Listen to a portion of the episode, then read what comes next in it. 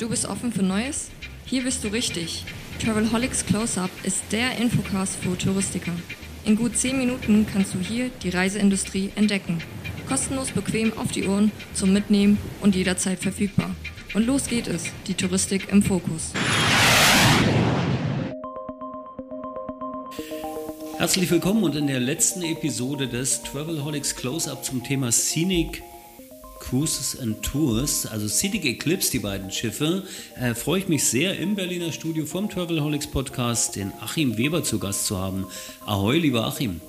Hallo Roman, vielen Dank für die Einladung. Ja, ich freue mich, dass du da bist und ich habe jetzt gelernt, du bist seit fünf Jahren bei Scenic. Scenic eine relativ frische Marke im deutschen Markt, was Kreuzfahrten angeht, aber mit auch einem ganz besonderen Produkt. Wir haben es ja bereits in den einzelnen Episoden, wo wir über die Marke, über das Thema Kulinarik, über das Thema Erlebnisse und Abenteuer gesprochen haben, ein bisschen erörtert. Und heute soll es darum gehen, wie reagieren Kunden eigentlich auf die Marke und wie wichtig ist es eigentlich für den Vertrieb, sich auf eine Marke wie Scenic einzustellen. In den letzten fünf Jahren, die du jetzt als Head of Sale unterwegs bist, was waren so die ersten Herausforderungen, denen du dich stellen musstest und was sind so die größten gewesen? Ja, du hast es völlig richtig gesagt. Wir haben ja auch im Moment noch nicht so richtig die Markenbekanntheit. Ähm, als ich vor fünf Jahren eingestiegen bin, ähm, gab es eigentlich nur unsere Flussschiffe. Das heißt, unsere DNA, muss man dazu sagen, sind ja unsere 24 Flussschiffe, die wir sowohl bei Scenic als auch bei Emerald haben. Und äh, die Scenic Eclipse ähm, war damals ja noch im Bau, muss man sagen. Das heißt, noch nicht so ganz fertiggestellt. Und die erste Herausforderung ähm, war auch ganz klar die Verspätung, die wir hatten, ähm, aufgrund von Lieferschwierigkeiten. Das heißt, heißt, wir wollten schon eigentlich 2018 losfahren, haben aber dann die Eclipse erst 2019 in New York taufen können und hatten aber natürlich auch schon die Partner angesprochen, ähm, die passenden Partner angesprochen, die Reisebüros, die eben, wie gesagt, auch ähm, gerne Luxus und ähm, Expedition verkaufen wollten. Und das war, glaube ich, damals dann schon die erste große Herausforderung. Und wenn du sagst, ihr sprecht Reisebüros an, prinzipiell könnte ja jedes Reisebüro, was im deutschen oder im Dachmarkt unterwegs ist, du bist, muss ich noch dazu sagen, du bist Head of Sales für, die, für den Bereich Dach, aber auch Middle East und Afrika. Aber wir reden jetzt einfach mal über den Dachmarkt heute, das, weil da sitzen auch die meisten Zuhörerinnen und Zuhörer, auch wenn die mittlerweile weltweit sind. Aber ähm, jeder könnte im Prinzip eure Produkte, ich will nicht sagen ins Regal stellen, aber schon verkaufen, aber es ist damit nicht getan, das ins Regal zu stellen, oder? Ja, ganz genau. Das ist ein ganz wichtiges Thema. Ähm, wir sehen das natürlich auch, weil wir jetzt seit fünf Jahren langjährige Partnerschaften haben. Und äh, da ist nicht unbedingt Größe ähm, oder Lage der Büros ähm, entscheidend, sondern einfach eben auch, dass man sich auf ein Produkt einlässt, weil unser Produkt entsprechend erklärungsbedürftig ist, noch keine Markenbekanntheit hat. Das heißt also, wir haben die besten Erfolge mit Partnern, die sich ganz intensiv natürlich schulen lassen, die über das Produkt Bescheid wissen, die ein Stück weit auch äh, verstanden haben, wie gesagt, dass wir auf dem Markt ja wirklich die Kleinen von der Größe her sind. Das heißt, wenn wir von der Größe her reden, dann haben wir 228 Passagiere auf den Eclipse-Schiffen und auf den Emerald-Schiffen 100 Gäste. Das heißt schon nochmal äh, eine andere Größe ähm, und können natürlich dann auch in andere ähm, Gegenden fahren. Und das, wenn, der, ähm, wenn das Reisebüro verstanden hat mit unserer Unterstützung, dann haben wir da auch ganz klar sehr gute Erfolge, weil ich glaube, der Kunde sucht das es auch. Und äh, hier auch das Thema vielleicht nochmal aufgegriffen. Luxus ist ja ein sehr weiter Begriff. Wenn man die Magazine ähm, ähm, aller Reedereien liest, dann, ist der, dann kommt der sehr häufig vor, der Begriff Luxus. Ist aber natürlich immer, finde ich, ähm, wichtig aus dem Blickwinkel des Kunden. Was versteht der Kunde unter Luxus? Und da ähm, habe ich so in, einer, in, einer, Ausgabe von, von einem äh, Kreuzfahrtmagazin einen schönen Begriff gelesen, der für uns ganz gut passt, dass wir ähm, hauptsächlich auch Emotional Luxury herstellen wollen. Und äh, das ist, glaube ich, eben, um nochmal die Schleife zu schließen, wichtig. Ähm, das Gesamtpaket, wenn äh, das Reisebüro versteht, inklusive unserer Konditionen, ähm, weil hier ist es ja auch nochmal ein Thema.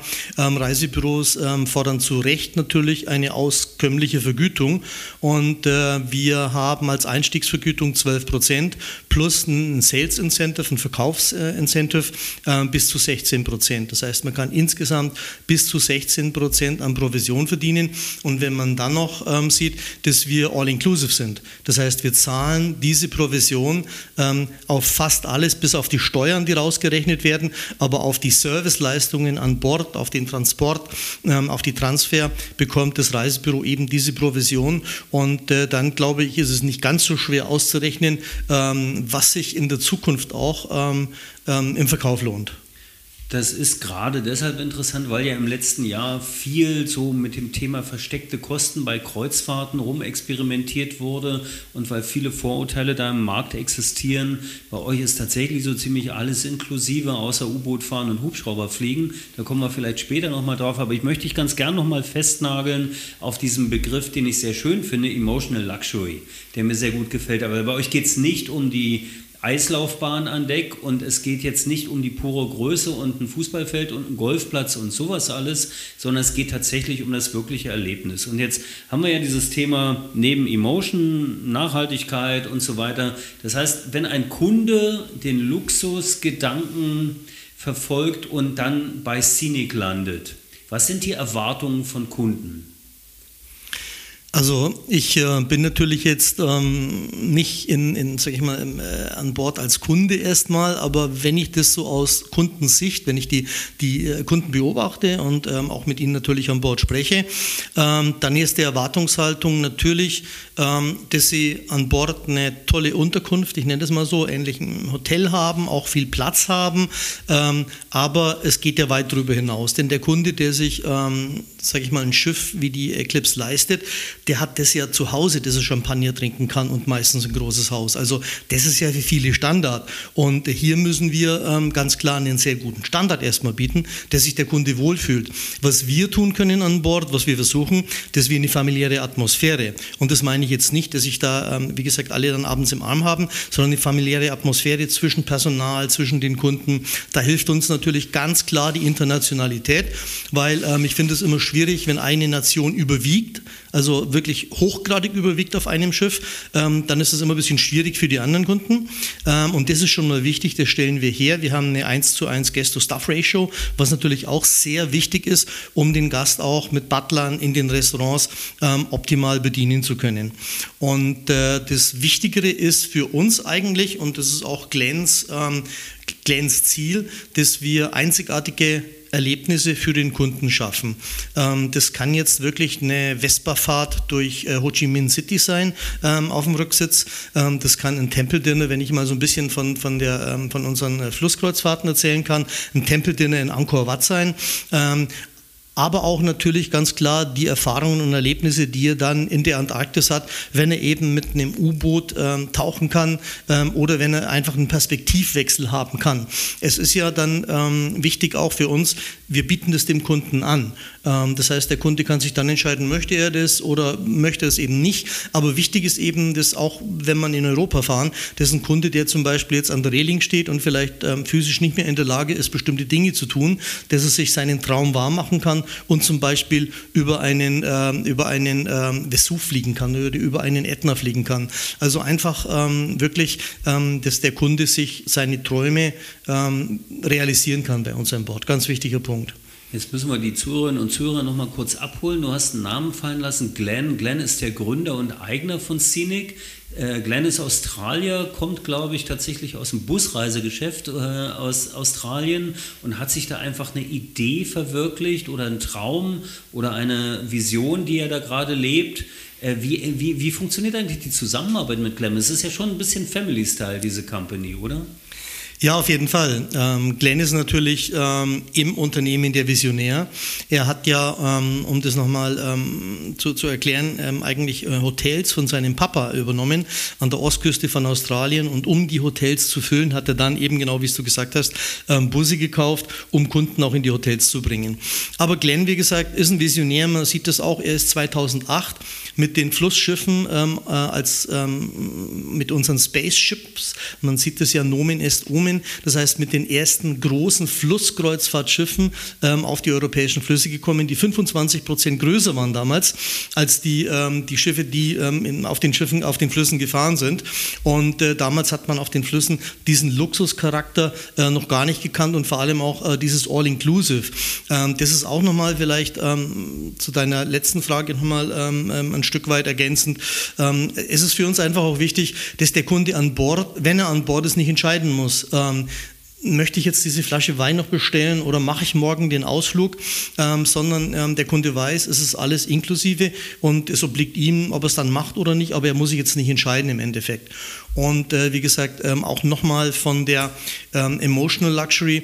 Ich glaube, wenn man die Reise beendet hat und dann nach Hause fährt, ähm, also ich bin dann klassischer Deutscher, wenn ich dann noch eine Rechnung bekomme, in die Hand gedrückt bekomme, dann gucke ich da im Flieger nochmal, ist das denn alles so korrekt? Ähm, aber das wollen wir nicht, sondern der Kunde soll eigentlich, wenn er nach Hause fährt, an die schönsten Ereignisse, Erlebnisse auf seiner Reise denken und eben nicht andere Gedanken haben, ähm, ob jetzt, äh, wie gesagt, ähm, die Flasche Wein noch richtig berechnet also, ist. Es gibt gar keine Rechnung, wenn ich nach Hause fliege? Nein, wir verlangen auch keine Kreditkarte, wenn er eincheckt.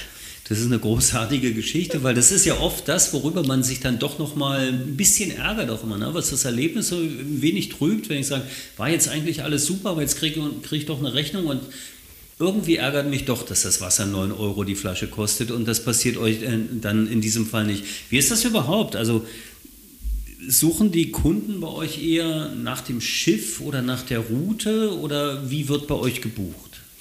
Also es ist ganz interessant, ich war jetzt auf der ILTM in Frankreich auf der Messe und äh, hatte eine amerikanische Kollegin dabei und wir hatten auch Pressetermine.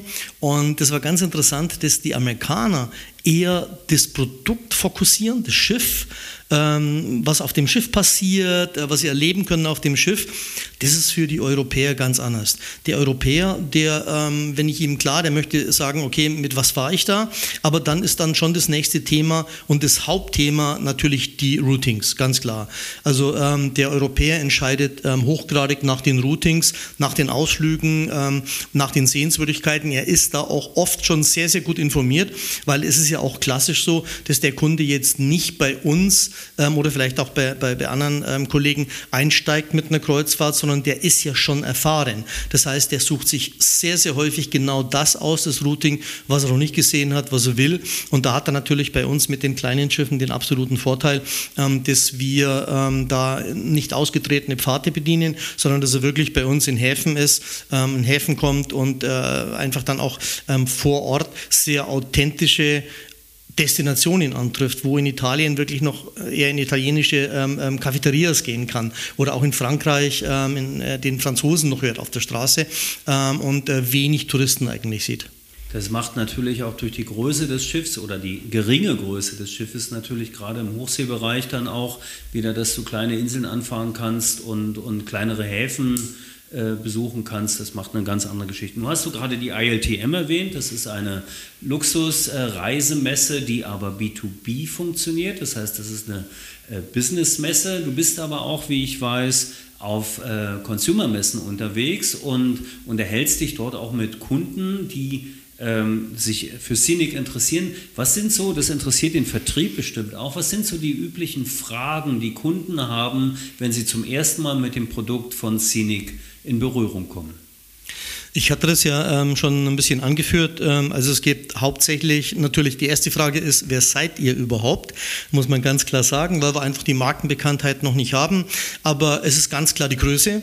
Das heißt also die Größe der Schiffe und wir haben ja nicht nur mit der Scenic Eclipse, mit den beiden Yachten, ähm, kleine Schiffe mit maximal 228 Gästen, sondern unsere Emerald-Yachten mit maximal 100 Gästen, also 50 Kabinen, ähm, sind gerade in den Warmwasserbereichen super interessant für die Kunden und das ist eine der Einstiegsfragen, ähm, weil ähm, sie suchen jetzt oft auch vermehrt kleine Schiffe, ganz klar, weil sie mittlerweile auch die Vorteile gesehen haben, die Kunden ähm, und dann ist es natürlich wirklich eben auch, wie schon gesagt, ähm, das Routing. Ähm, auch dann natürlich schon die, die, dritte Frage, was ist alles inkludiert. Aber ich glaube, das hat oft hintergründig gar nicht so den, den Hintergrund, ähm, dass Sie nach dem Preis fragen, weil das ist die letzte Frage, die Sie haben, sondern einfach, ähm, was bietet ihr an, was ist inkludiert, worum muss ich mich nicht kümmern? Weil äh, das ist, glaube ich, ja auch sehr oft Luxus bei uns mittlerweile. Ich glaube, bei dir, Roman, bei mir, ähm, einfach die Zeit neben diesen Erfahrungen, neben diesen Erlebnissen, die die Kunden haben möchten. Und das ist sehr interessant, habe ich in den, letzten, in den letzten Wochen tatsächlich auch immer wieder gehört, dass das Thema Preis aktuell gar nicht so eine große Rolle spielt. Ne? Da hat uns natürlich jetzt äh, Corinna auch ein bisschen in die Hand gespielt äh, oder in die Karten oder wo auch immer hinein, äh, dass das Thema Preis jetzt gar nicht mehr so eine hohe Sensibilität hat. Hat es natürlich und das wird es sicher auch in Zukunft haben, denke ich schon. Aber ähm, dass die besseren Kabinen und die höheren Preise sich zuerst verkaufen und dass dann es also von oben nach unten verkauft wird. Ist das bei euch auch so? Ja, absolut. Ich würde sagen, Schiffe fühlen sich eigentlich von zwei Seiten. Das sind äh, sicherlich die, die günstigen Kabinen natürlich, ähm, aber auch natürlich von oben. Ähm, auf der anderen Seite hat man natürlich auch nicht so viele Luxuskabinen auf diesen kleinen Schiffen. Das heißt also, das liegt dann schon auch an der Zahl, ähm, ganz klar. Aber auch nochmal auf den Preis zurückzukommen. Ich glaube, das ist ähm, wie bei uns auch, Roman, das ist immer eine Preis-Leistungsfrage. Ähm, auf Messen, weil du gesagt hast, wenn ich Endkunden treffe, ähm, hatte ich auch in meiner Anfangszeit auch immer mal das Wort günstig verwandt Land. Und da kam eine ältere Dame und die hat gesagt, wissen Sie, in meiner Lebenserfahrung kaufen Sie günstig immer doppelt. Und äh, letztendlich hat sie auch recht. Man muss immer vergleichen, was erwarte ich, was bekomme ich dafür. Und wenn man unsere All-Inclusive-Leistungen ähm, ähm, sieht und es dann auch mit, mit, mit anderen Anbietern vergleicht, ähm, dann ähm, scheue ich nicht da, mich in den Vergleich zu begeben, wenn man äh, wirklich ähm, eben die Ausflüge mitmacht, wenn man wirklich auch gut isst und trinkt an Bord, dass man am Ende des Tages da bei uns sicherlich nicht schlecht schlechter fährt. Im Gegenteil. Nun hast du ja gesagt, ihr seid noch relativ jung hier im Markt, ihr seid nicht so groß, das ist spannend. In meiner Überlegung eröffnet das ja auch eine ganze Menge Möglichkeiten für die kleinen Reisebüros. Also äh, ihr arbeitet ja, jeder kann mit euch arbeiten, aber ist es nicht auch eine Chance, äh, gerade über das Thema Spezialisierung und Individualisierung, ist das nicht ein Thema auch für kleinere Reisevertriebseinheiten, ob es Büros sind, kleine Veranstalter oder ähnliche, sich mal nicht mit dem Mass-Market-Produkt zu beschäftigen, mit dem Massenmarkt, mit den 5000 Passagierschiffen, sondern mit den, mit den kleinen und einfach mal zu schauen, welche Möglichkeiten gibt es da? Absolut, ähm, da bin ich ganz bei dir. Es hat sich ja, glaube ich, auch nach der Corona-Zeit einiges verändert im Reisebüromarkt. Das heißt, die Filialisten sind natürlich auch noch nicht mehr in der Breite, aber doch ähm, in, den, in den Städten unterwegs, auch an den, an den, an den ähm, Hotspots. Ähm, aber viele Reisebüros haben auch den Weg gesucht und haben äh, jetzt dieses ähm, äh, Laufgeschäft eigentlich fast abgegeben und haben sich gerade einem Thema gewidmet, entweder Destinationen oder eben, wie gesagt, auch dann ähm, im, im, dem, dem, dem, Luxus- oder dem höherwertigen Segment. Und äh, die Reisebüros, mit denen wir arbeiten, denen äh, steht das gut zu Gesicht. Das heißt, die konnten sich konzentrieren und haben äh, vielleicht auch mit weniger Mitarbeitern, aber besseres Geschäft sehr oft gemacht als vorher. Also ähm, diese, diese Wende, glaube ich, auch im Reisebüro, dass man sich fokussiert, äh, ähm, ähm, und sich da wirklich ein klares Ziel nimmt, wen möchte ich ansprechen und dann auch mit, mit Gas dahin arbeitet. Und da sind natürlich auch wir absolut dabei, unterstützen und wie du gesagt hast, es kommt dann nicht darauf an, auf die Größe des Reisebüros, sondern eher auf die Motivation, weil das ist ja immer eine Win-Win-Geschichte zwischen ähm, Reisebüro und zwischen dem äh, Veranstalter. Und ich denke mal, dass wir auch selbst mit unserer zum Beispiel äh, auch in der Corona-Zeit waren wir ansprechbar. Wir waren erreichbar und zwar täglich. Äh, wir sind jetzt täglich erreichbar. Wir haben ein deutsch sprechendes Team, ähm, das über eine Toll-Free-Nummer erreichbar ist. Ähm, ich bin ansprechbar, ähm, sage ich mal, fast 24 Stunden, sieben Tage bitte das nicht wirklich, wörtlich nehmen, aber ähm, wenn, wenn ein Thema ansteht, dann bin ich auch da und wir lösen das. Also ich glaube, da ist nochmal die, die Größe nicht entscheidend, sondern eher die Individualität und eben ähm, meine amerikanischen Kollegen, die sagen ja immer diese Extrameile gehen. Und äh, ich glaube, das trennt auch dann die Guten von den Besseren. Und ich glaube, das ist natürlich auch das, was euch gerade hier auszeichnet und was natürlich jedes äh, kleine Unternehmen mit großen Ambitionen auszeichnet, sich dann einfach voll reinzuhängen. Und ja, du hast ja gesagt, das ist eine Frage der Leidenschaft. Du machst das mit Leidenschaft auf jeden Fall. Ein Punkt ist mir noch wichtig, ähm, dieses dieses Wort Luxus und Luxusreisen, das hat ja manchmal oder wird ja auch gerne so negativ konnotiert, ne? dass man einfach sagt, ja, das ist was Schlechtes und das ist schlecht für die Umwelt und das ist schlecht für die dritte Welt und das ist schlecht für die, äh, ja, was auch immer, schlecht fürs Karma und, und alles Mögliche. Ne? Damit kann man doch eigentlich sehr gut aufräumen, weil so wie ich das Produkt kenne und wie ich eure Company erlebe, seid ihr ja in dem Bereich Sustainability na, na, und, und im Thema Achtsamkeit durchaus unterwegs, oder? Ja, auf jeden Fall. Ähm, ich, ich, kann ja auch mal einfach ein paar Beispiele nennen. Natürlich ist äh, ein Thema dort, wo wir uns als Touristen als Gäste bewegen, werden wir immer Fußstapfen hinterlassen. Ähm, die müssen nur möglichst klein sein. Und bestimmte Bereiche, ganz klar, die kann man, wie wir auch, nur mit bestimmten, ähm, sage ich mal, äh, Treibstoffen erreichen, wobei da kann man ja auch so und so damit umgehen. Das heißt, ähm, das ist aber ja nicht nur das einzige Thema bei Nachhaltigkeit. Ähm, ein Beispiel zum Beispiel, wenn wir mit der Scenic Eclipse unterwegs sind, wir ankern nicht mehr klassisch. Wir haben ein GPS Repositioning System und hier ist es doch ganz wichtig, dass man den, den Meeresboden nicht beschädigt. Und ähm, das das hat noch, noch andere Vorteile, aber gerade bei Nachhaltigkeit ist das ein Punkt. Ähm, der zweite Punkt ist, ähm, wir haben keine Plastikflaschen mehr an Bord, sondern nur Glasflaschen und wiederverwendbare Flaschen auf den Auslügen. Wir sind nahezu ein Paperless-Schiff. Ähm, das heißt, ähm, hier ist eher die Nachfrage vom Kunden da, dass der noch ein gedrucktes Programm haben möchte und dann mal an die Rezeption kommt. Ähm, und vielleicht auch nochmal äh, ein Thema, das einige Wettbewerber schon übernommen haben. Unser Vicepräsident Tom Götter, der für die die ähm, Hospitality, das heißt für die Küchen und fürs Hotel zuständig ist bei uns. Wir züchten alle Gewürze selbst bei den Zennig Eclipse Schiffen. Das heißt, ähm, ungefähr in einem Jahresumlauf braucht man 1,2 Tonnen Gewürze, die normalerweise mit Papier und mit Plastik verpackt um die Welt geschifft werden. Ähm, wir züchten das an Bord und es klappt sehr gut. Also wir haben noch keine Stimme gehört, ähm, dessen Essen schlecht gewürzt wäre, ähm, sondern ganz im Gegenteil. Und äh, viele Dinge werden auch doppelt, äh, werden auch wirklich ähm, komplett äh, bis zu Ende gedacht. Wenn man zum Beispiel äh, Mohrrüben schält. Äh, die trocknen wir, schneiden die und verwenden das dann wieder für Suppen als Gewürze. Das ist jetzt natürlich ein bisschen ein Detail, aber man muss eben sagen, Nachhaltigkeit geht für uns auch bis dahin und wir sehen einfach, äh, wir tun Dinge, die wirklich umsetzbar sind. Und wenn ein australischer Prima äh, Privatmann als Unternehmer unterwegs ist, dann hat Sustainability sowieso einen wichtigen Fokus und Platz. Da bin ich ganz sicher. Ganz kurz noch ein Hinweis. In der Episode 3 dieses Close-Up kommt Tom Götter ausführlich zu Wort. Ich lade alle ein, diesen sympathischen und sehr agilen Menschen einmal kennenzulernen hier im Travelholics Podcast lohnt sich auf jeden Fall auch. Achim, vielleicht zum Abschluss nochmal, wenn jetzt so ein Reisebüro zugehört hat oder Veranstalter und sagt, das wäre ein Thema, das hatte ich noch gar nicht so ganz auf dem Schirm. Wie unterstützt ihr den Vertrieb äh, mit, ja, bei der Implementierung des Produktes, beim, im Vertrieb selbst, in der Kundenkommunikation? Sind es die klassischen Maßnahmen? Geht es darüber hinaus? Was, worauf können die sich verlassen?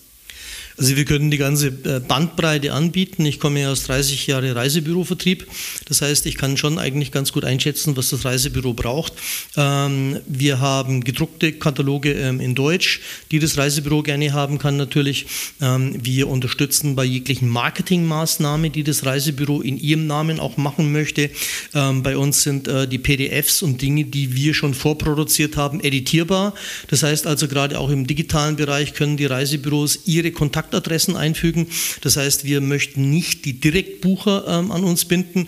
Wir ähm, verkaufen zu 100 Prozent über Reisebüro, gut, vielleicht zu 99,5 Prozent, weil ein paar Kunden finden uns auch übers Internet. Aber das ist nicht unser Fokus, weil wir wissen, wir sind erklärungsbedürftig. Ähm, wir unterstützen ähm, auch, wir haben eine Facebook-Gruppe, ähm, wir unterstützen bei Social Medias ähm, und äh, wir sind natürlich bei Endkundenmessen, wir sind bei B2B-Messen und ich komme sehr gerne auch für Veranstaltungen Veranstaltungen in die Reisebüros. Das müssen dann keine Kundengruppen sein mit 40 oder größer. Das heißt, ich komme natürlich auch für wenige Kunden ganz klar dahin. Und ähm, wir, ich schule natürlich auch persönlich. Das heißt, wir sind gerade im Teamaufbau im Moment für nächstes Jahr. Da wir natürlich auch wachsen. Und äh, hier werde ich natürlich übers Produkt schulen. Das kann man ganz gut natürlich digital mittlerweile machen. Ähm, aber ähm, auch zum Beispiel über unsere Buchungsplattform Expressbook, wo wirklich das Reisebüro auch, wenn wir einen Vertrag haben, bis zur letzten Kabine buchen kann. Also hier bin ich immer Ansprechpartner und je nachdem, die Reisebüro, die Facetten sind vielfältig, glaube ich, finden wir immer eine Lösung, um, mit den Reisebü um die Reisebüros zu unterstützen. Und ich glaube, die wichtigsten Fragen haben wir jetzt gerade in dieser Podcast-Episode geklärt. Achim Weber, Head of Sales von Scenic, ich danke dir ganz herzlich, dass du hier im Studio warst. Dankeschön. Vielen Dank, lieber Roman. Und allen Zuhörerinnen und Zuhörern viel Spaß beim Verkaufen, beim Entdecken der Scenic-Schiffe. Lohnt sich wirklich. Bis dahin, alles Gute. Auf Wiederhören. Oh, schon zu Ende? Aber bald gibt es eine neue Episode vom Travelholics Close-Up. Abonniere einfach den Podcast, dann verpasst du nichts mehr. Und wenn du selbst mal ans Mic willst, um dein Unternehmen vorzustellen, just call Travelholics, der Podcast für Touristiker. Stay tuned.